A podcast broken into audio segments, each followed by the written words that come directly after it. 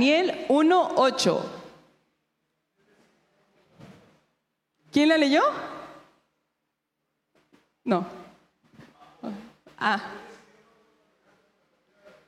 No, tampoco dice así, hermano.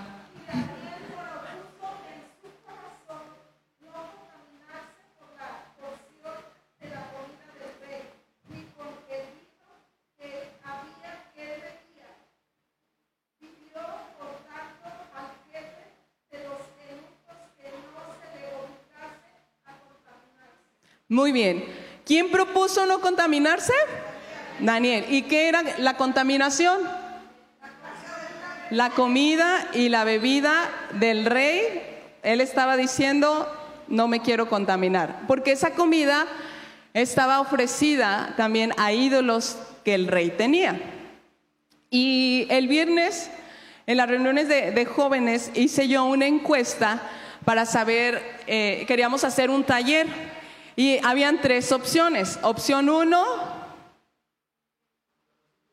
propósito. Opción dos, sexualidad. Y opción tres, cosas espirituales. Y las cosas espirituales abarcaba aprender el mundo espiritual. Y sabemos que en un mundo espiritual hay ángeles y hay demonios. Entonces aquí los jóvenes son bien valientes, ¿verdad que sí? Uh, no, bien valientes que son. Ellos son bien valientes y ¿cuál cree que escogió la mayoría? Si son valientes, ¿qué creen que escogió? Pues cosas espirituales, porque ellos dijeron, ¿sabes qué? Pues queremos ver y sentir y que los ángeles y los demonios y que se nos aparezcan y poder este, echar fuera demonios. Y ganó ese, ese, ese tema. Y el que quedó en segundo lugar fue el propósito. Ellos dicen, ¿para qué estoy aquí? ¿A qué vine?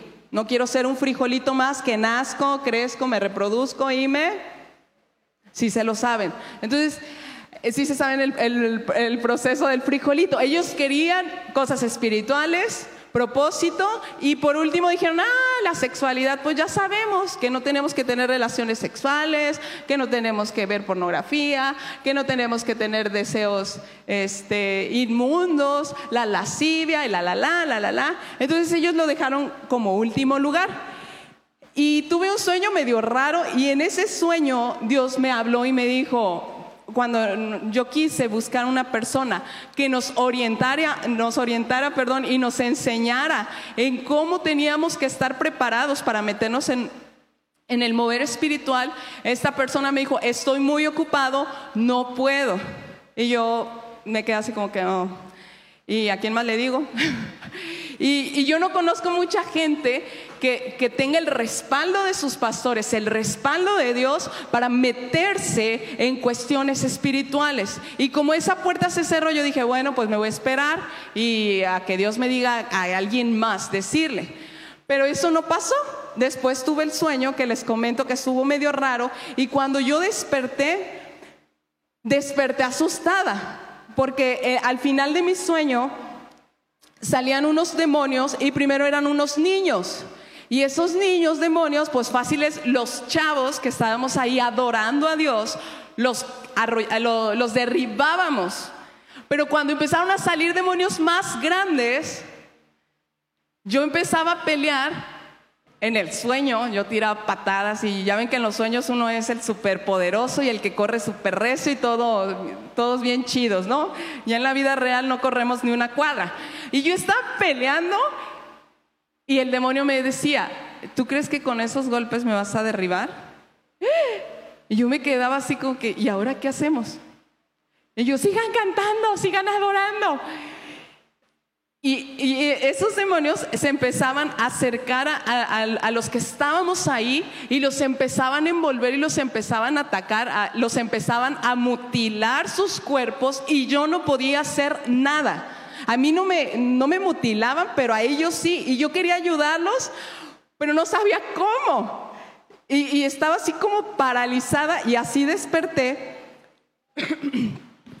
y cuando despierto yo le digo, ¿qué es esto? O sea, ¿por qué estoy soñando esto, Dios?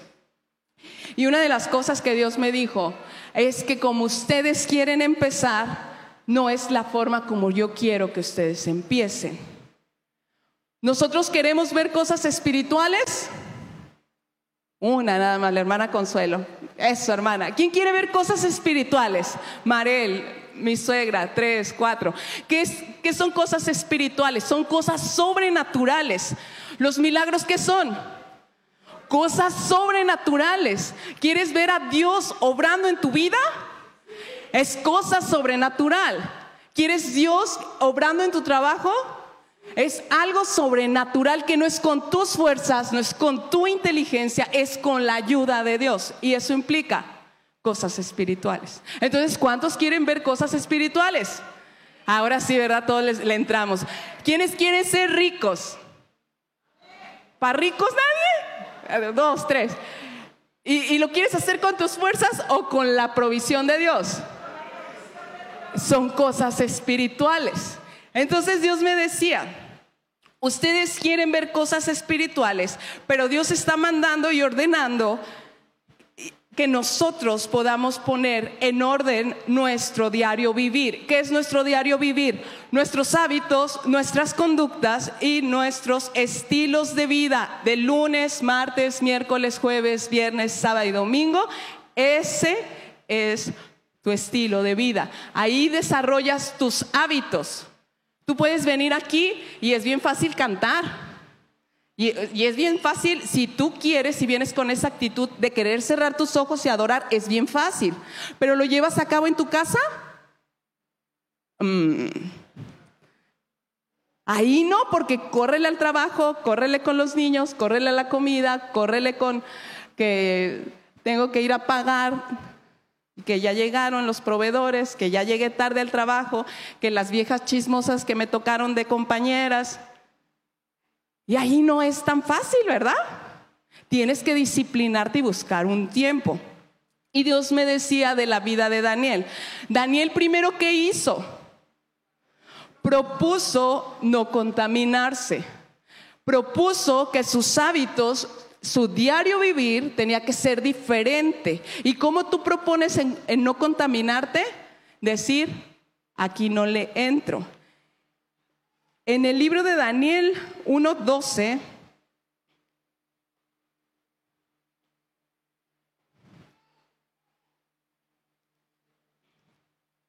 Daniel 1.12,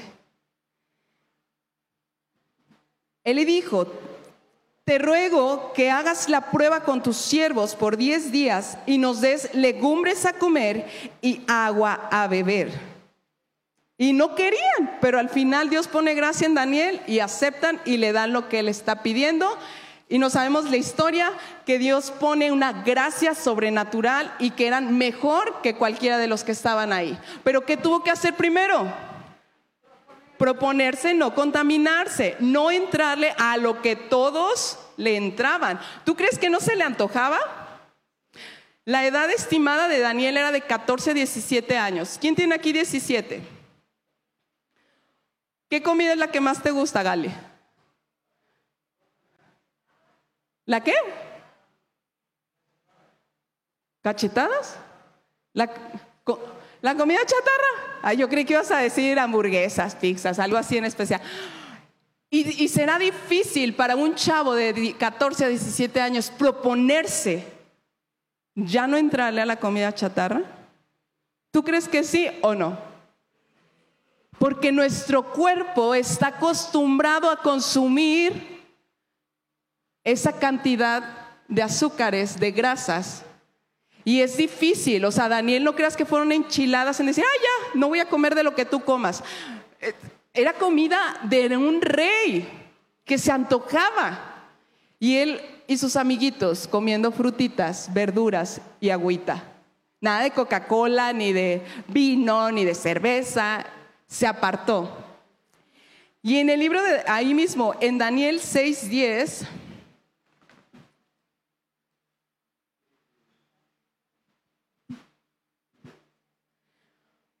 Cuando Daniel supo que el edicto había sido firmado, entró a su casa, aquí es donde lo iban eh, este, echar al foso de los leones, y abiertas las ventanas de su cámara, quedaba hacia Jerusalén, se arrodillaba cuántas veces? ¿Y qué hacía? ¿Y qué más? Y daba gracias delante de su Dios, ¿como qué? Como lo solía hacer. Punto número uno, Daniel primero decidió poner su vida en orden. Punto número dos, Dios le reveló cuál era el propósito que él estuviera en Babilonia. ¿Qué era su propósito? Revelar las cosas que ningún otro mago, astrólogo, sabio lo podía hacer. Daniel duró cuatro reinados, cuatro reinados en ser el mero, mero fregón. Y eso lo consiguió a base de decir, yo no le entro a esto. Yo tengo una vida de oración y aún vaya en contra de lo que el rey dijo, yo lo voy a seguir haciendo. ¿Por qué los leones no se lo comieron? Porque no olía carne. Dijeron, este huele a, verduritas. Yo no quiero. ¿Cuándo has visto un león comerse una lechuga? Tanto físicamente como espiritualmente eh, no olía carne. Él tenía bien muerto su, carne, su carne de, lo que él quería ser, lo que a él le placía hacer. ¿Cuántos Danieles hay aquí? Uno. A veces no es tan fácil, ¿verdad? Nos gustaría ser como Daniel, pero entrarle a, esa, a esas ligas no es fácil. Después de que él conoce su propósito, después eh, tú lo puedes leer, a partir del capítulo 7, Dios le empieza a revelar las cosas que estaban por venir. Vamos al capítulo 10.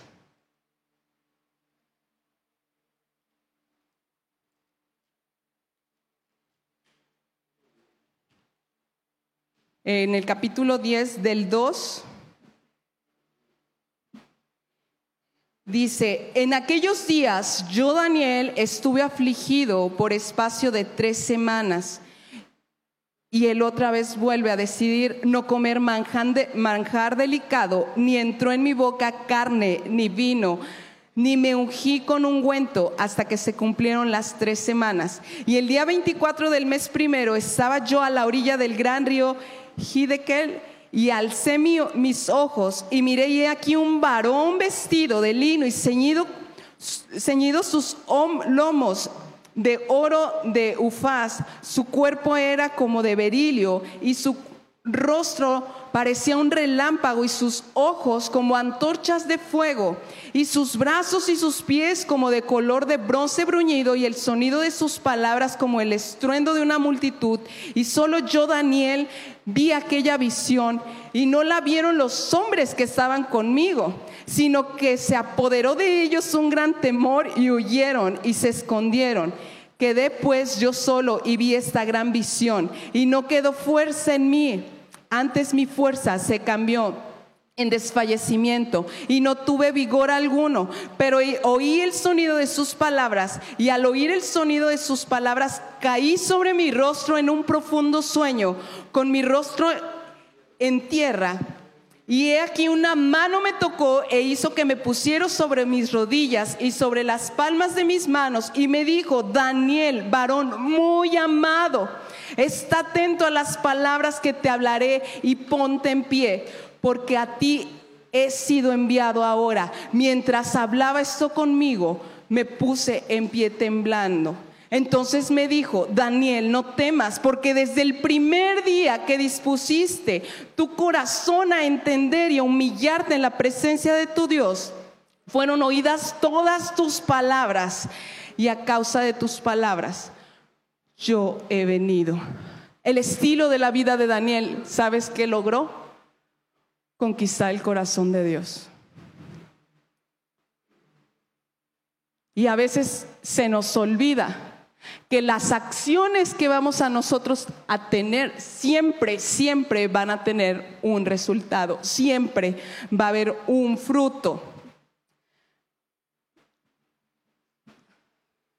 Gael, pásale.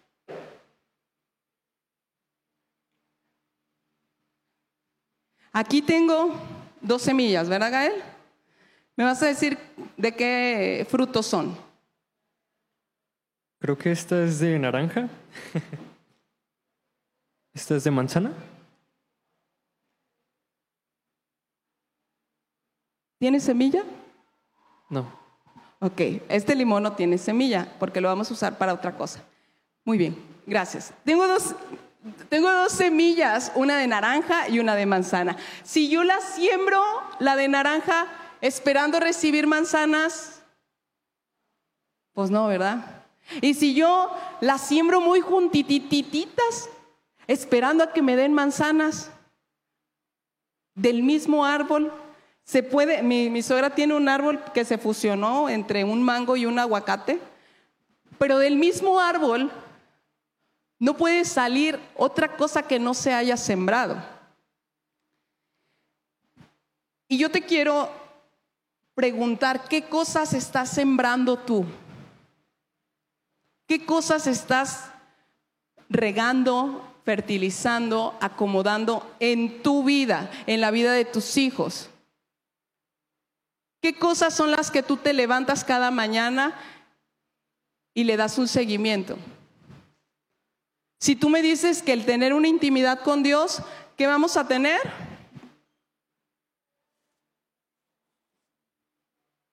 El fruto, ¿verdad? Si tú me dices, sí, yo busco a Dios, sí, yo oro, pero si no hay fruto, ¿qué estará mal? ¿El fruto o lo que tú estás haciendo? Lo que estoy haciendo. Y yo quiero que tú te lleves esta frase bien marcada, porque el pecado siempre va a ser atractivo. Siempre el pecado va a ser atractivo. Nunca lo pierdas de vista.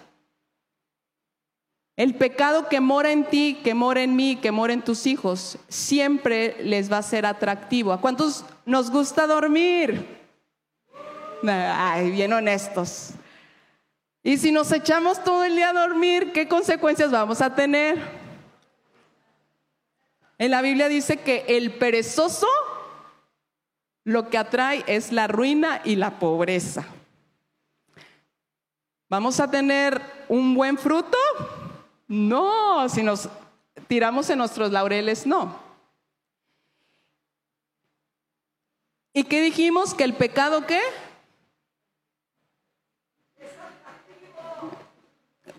¿Cuántos les es atractivo el pecado? Amén. Mira, ¿está? ¿Sí la ven sudadita? Está bien helada. ¿Cuántos quieren pecar? No me tientes.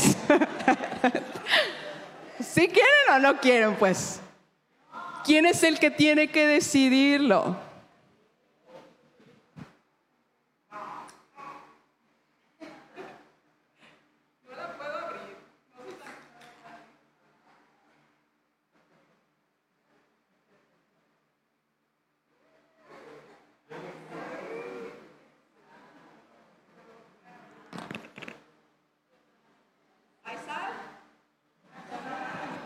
Si hay sal, si, la quieren con sal. y chamo. No, nos fluye, nos fluye, hermanos, nos fluye que, que esto se está poniendo bueno, ¿sí o no? ¿Cuántos tienen calor? ¿Una para el calor? Al rato, al rato, al rato que salgamos de la puerta para afuera, ¿verdad? Mira, todos aquellos que yo no tengo la debilidad de, tomar cerveza, la verdad, o sea, no me gusta. Pero si tú tienes una cerveza en tu casa y para ti es causa de debilidad, nunca vas a salir de eso. Siempre vas a tener la tentación a la puerta de tu refri. Si tú realmente quieres ser Daniel y vivir apartado, Tienes que decirle, mira, le esté saliendo espumita con, con, este palito. Lo voy a poner aquí.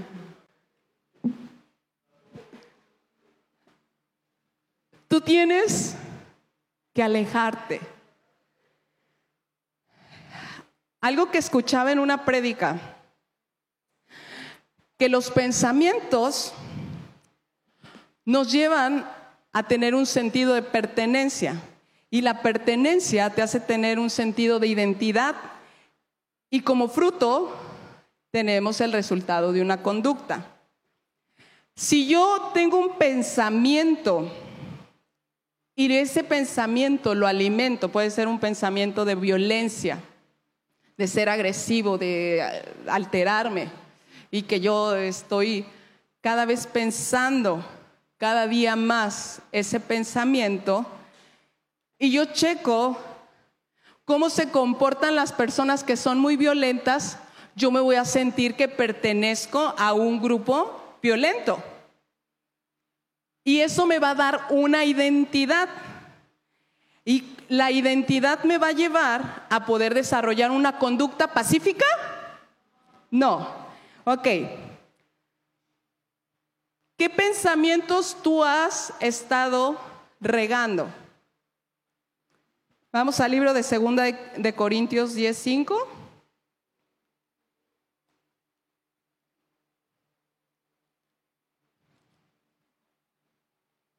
derribando argumento y toda altivez que se levante contra el conocimiento de Dios y llevando cautivo todo pensamiento a la obediencia, a Cristo.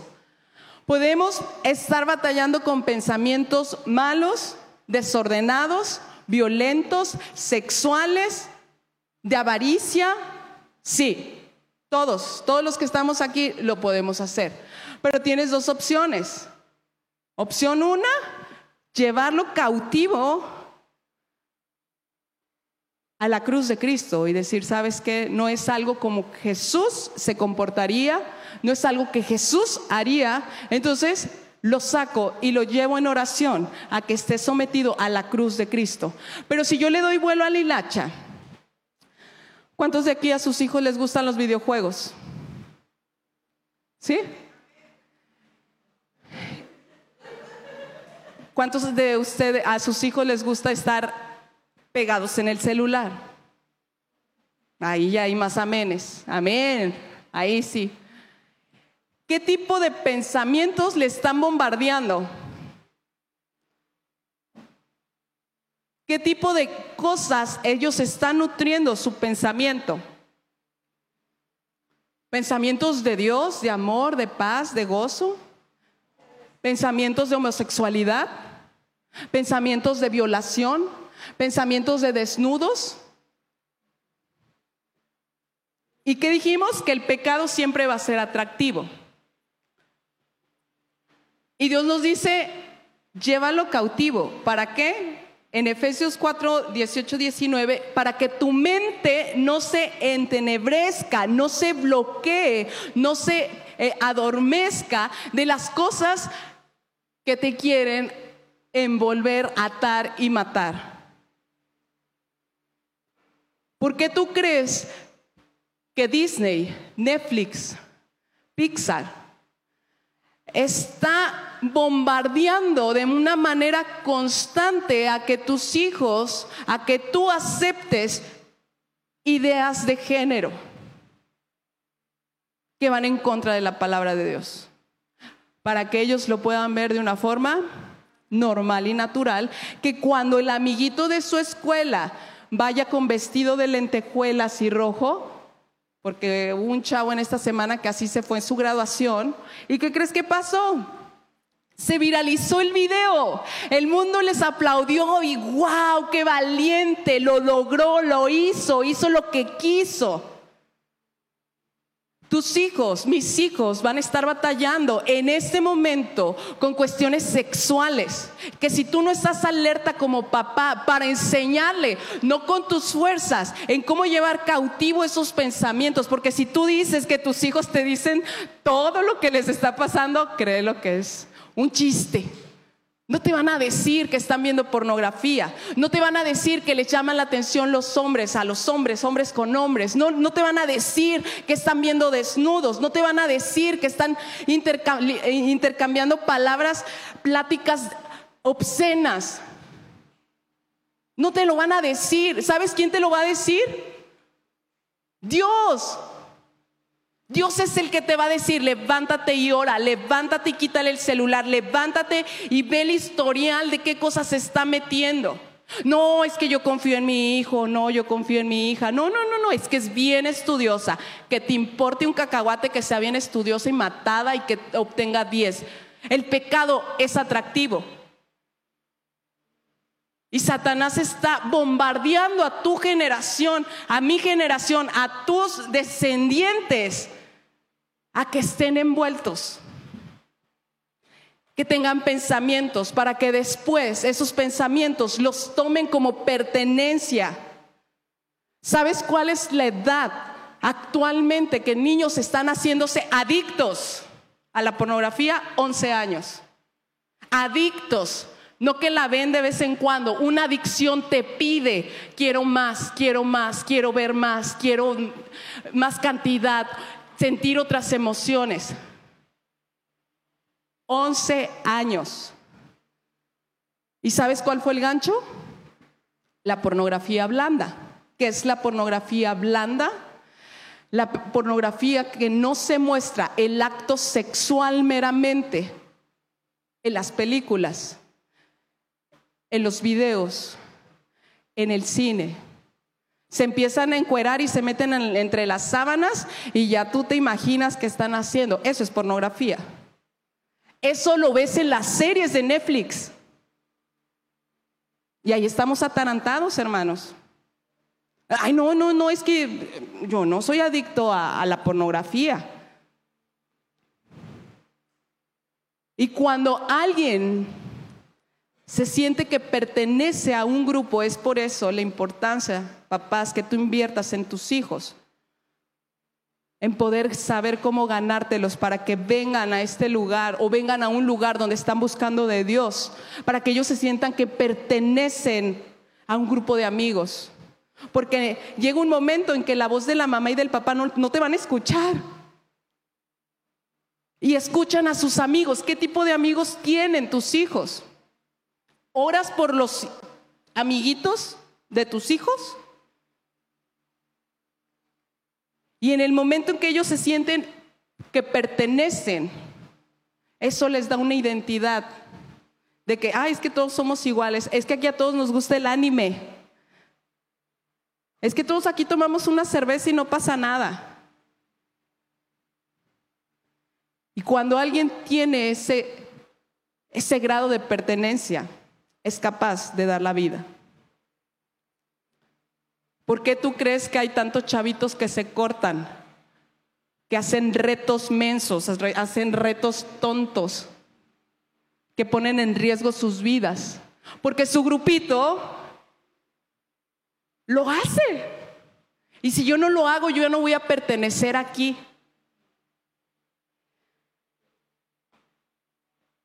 Y eso, en un futuro, tú solo vas a ver las conductas. Y tú vas a querer atacar la conducta, pero cuando en realidad lo que primero tú tenías que haber atacado, estar orando y estar viendo qué es lo que piensa, era en los pensamientos, no en la conducta. Tú vas a llegar, ay, ¿por qué eres así? Eres bien amargada, estás bien apática. ¿Qué pensamientos se formaron? Si tienen tendencias homosexuales, qué pensamientos Satanás estuvo bombardeando y tú no te diste cuenta. Y mira, me gustaría que viéramos un video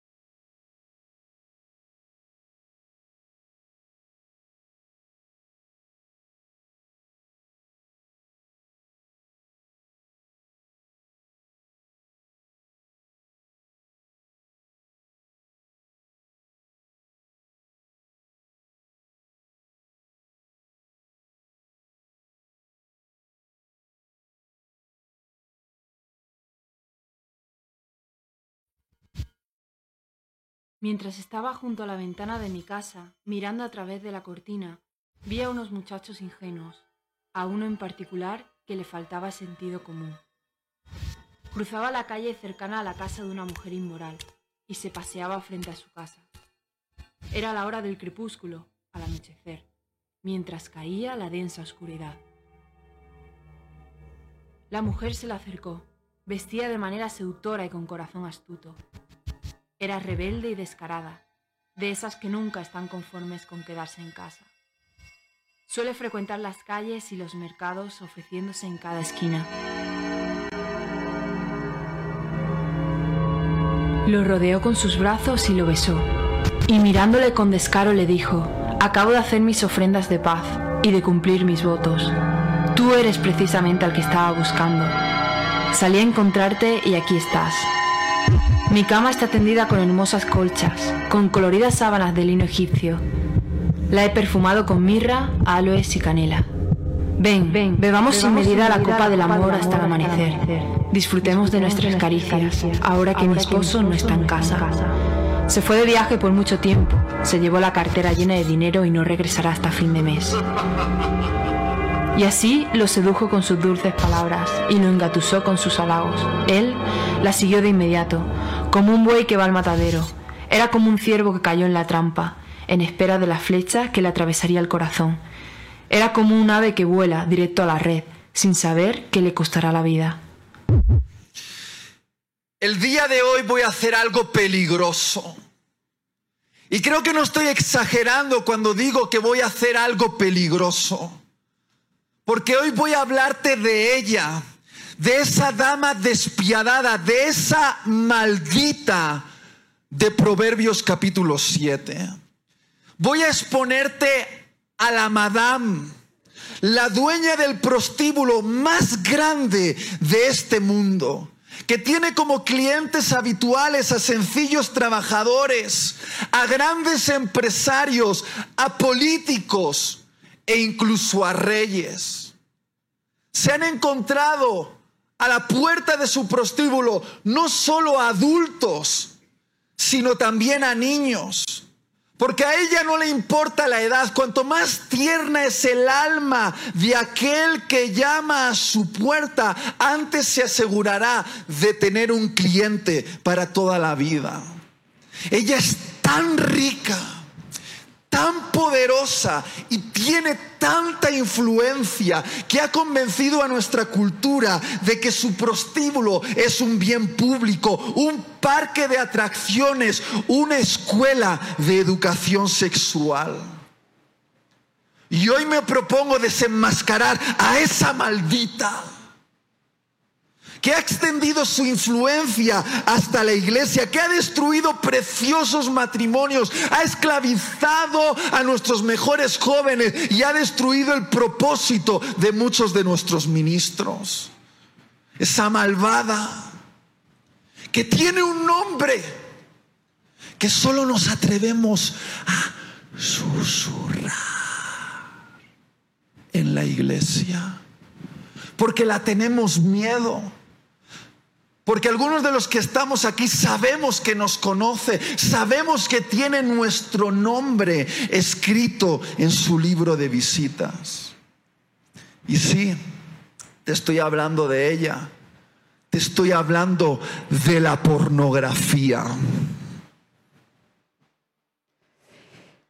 Y cuando yo estaba haciendo esta enseñanza, me acordaba de hace como tres años más o menos hicimos un congreso de, jóvenes. Y yo invité a ciertas personas que yo les dije que tenía el deseo de parte de Dios de hacer este congreso. Yo no sabía lo que se venía, pero después de que terminamos ese taller, pasaron meses cuando dos de los que habían predicado estar ahí, que yo los veía como ejemplo, que yo los veía preparados, estaban destapando su corazón y abriendo para decir, estoy batallando con la pornografía, estoy siendo infiel a mi esposa. En el momento en que estas personas hacen esta declaración, el mundo se viene encima. Porque Satanás no nada más quiere destruir a la persona, quiere destruir a la familia, quiere destruir a la iglesia. Cuando nosotros pecamos, rompemos la relación con Dios, pero no solamente con Él, sino también con tus prójimos, con los que están alrededor tuyo. Y el domingo pasado, algo que mi esposo comentaba, es de que era importante decir qué cosas son las que tú y yo estamos batallando y ser honestos y no poner nuestra careta de hipocresía y decir somos santos aquí todos. Pero tampoco pongas tu máscara de, de ser descarado y decir soy así y qué porque lo que tú le dices a Dios, que, la sangre que Él derramó en la cruz, de nada sirvió. Dios quiere que tú veas tu pecado, que lo admitas, que te arrepientas y que lleves un proceso de restauración. Y ese proceso de restauración no lo vas a hacer solo tú. La pornografía, primero fue el boom en los cines. En los cines me acuerdo que yo he escuchado que mis abuelitos iban a ver películas pornográficas, no al grado que está ahorita la pornografía, pero los abuelos a eso iban. Después la pornografía se pasa a las revistas, a la tele, y no era tan fácil acceder a ella. Pero el mayor boom que ha hecho es cuando llega el Internet. Porque tus hijos están a un clic de distancia de meterse a cosas que ni siquiera tú te puedes imaginar.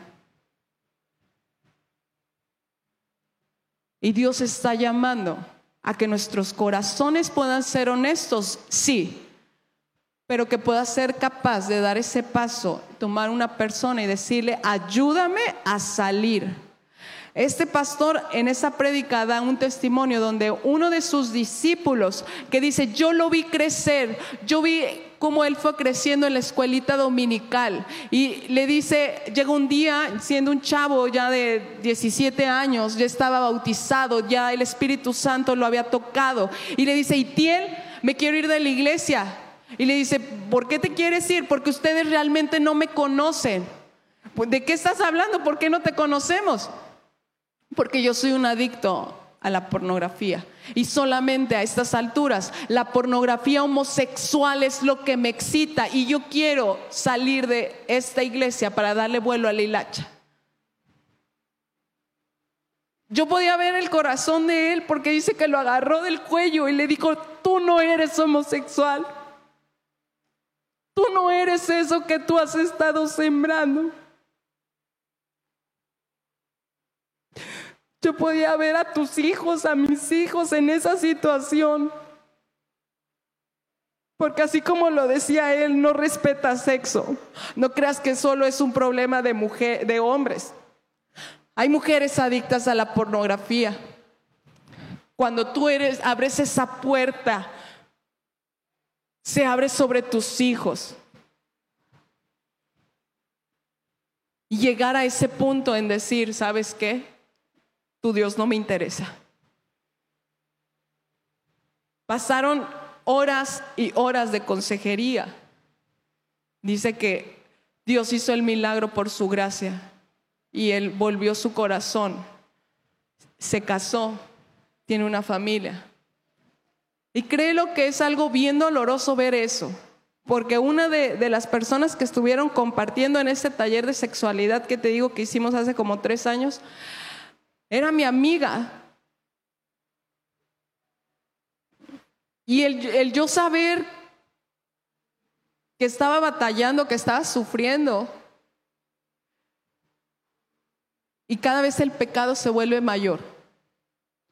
Este chavito, el que habla y él dice que él empezó con pornografía normal, pero el cuerpo te pide más, más emoción, más excitación hasta que paró a ver pornografía homosexual, pero ahorita a estas alturas, desde lo que empezó el COVID para acá, yo no sé si tú te diste cuenta que la cantidad que pasan las personas en sus dispositivos o en sus computadoras se disparó de una forma impresionante. ¿Y tú qué crees que es lo que están viendo? ¿Qué crees que estén generando sus pensamientos para poder tener un sentido de pertenencia y tener una identidad? Y por último, desarrollar una conducta. La pornografía es vieja. En Sodoma y Gomorra no tenían el ataque constante de, de fuentes informativas de alcance a sus manos. Pero es la voluntad de cada uno el decir, quiero ser Daniel, quiero apartarme. Hoy en día no tenemos un dominio propio. Hoy en día queremos, si quieres comer más, pues comes más. Si no te quieres dormir y quieres estar jugando, pues te pones a jugar. Si quieres tener el celular al alcance de tu mano todo el día, lo vas a tener. Y nuestros hijos están repitiendo lo mismo. Es un llamado de alerta, que si tú estás batallando con la pornografía, no te quedes atorado ahí. Tú solo no vas a salir.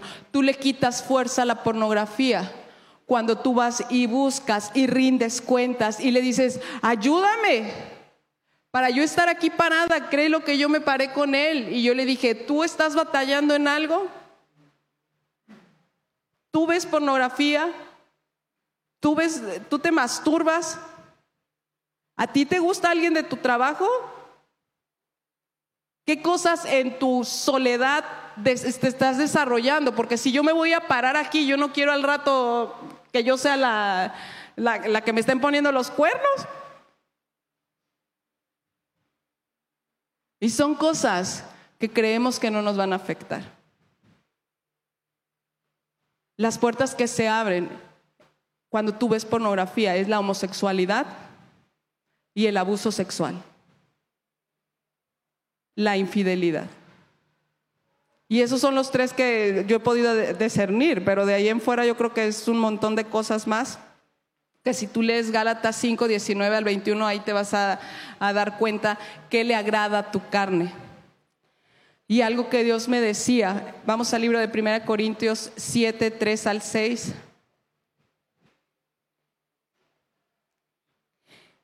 Dice, el marido cumpla con la mujer el deber conyugal y asimismo la mujer con el marido. La mujer no tiene potestad sobre su cuerpo, sino el marido, ni tampoco tiene el marido potestad sobre su cuerpo, sino la mujer.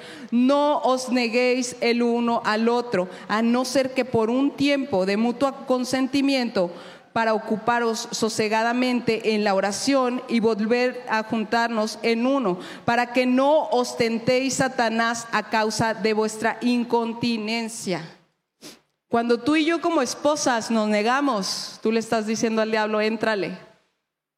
Y no es de que seamos nosotras las pecadoras, pero aquí en el manual de cómo tú debes vivir mujer cristiana, esposa cristiana, esposo cristiano, en agradarle. Si tu esposo te pide tener relaciones no sé cuántas veces a la semana, haz un esfuerzo.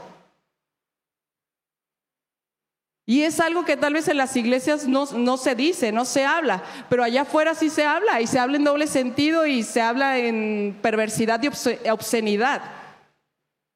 Pero Dios te está diciendo, mujer, agrádale. Hombre, agrada. Porque es ahí donde tú vas a cerrar puertas. Y termino con lo que empecé. Solamente algo sobrenatural puede acabar con el pecado. Y eso se llama la gracia de Jesús. El pecado siempre va a ser atractivo. Somos pecadores. pero necesitamos ser transformados y dar pasos a decir, he decidido en mi corazón no contaminarme. Si tú lo decides, tus hijos lo van a decidir también. Quiero que cierres tus ojos.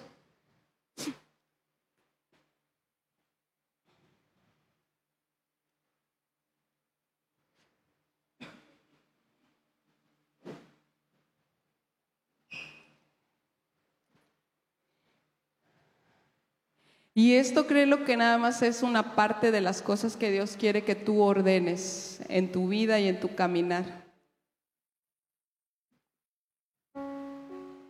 Padre, en esta hora yo pongo delante de ti, Dios, esta congregación de hombres y mujeres apasionados por ti. Yo sé, Dios, que tú pondrás en sus corazones el deseo de guardarse, de no contaminarse.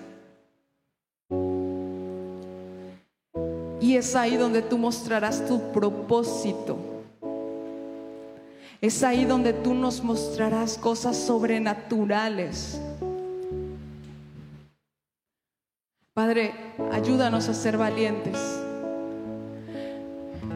y no correr solos sino buscar esa ayuda, Dios. No para ser señalados, sino para ser transformados por tu gracia.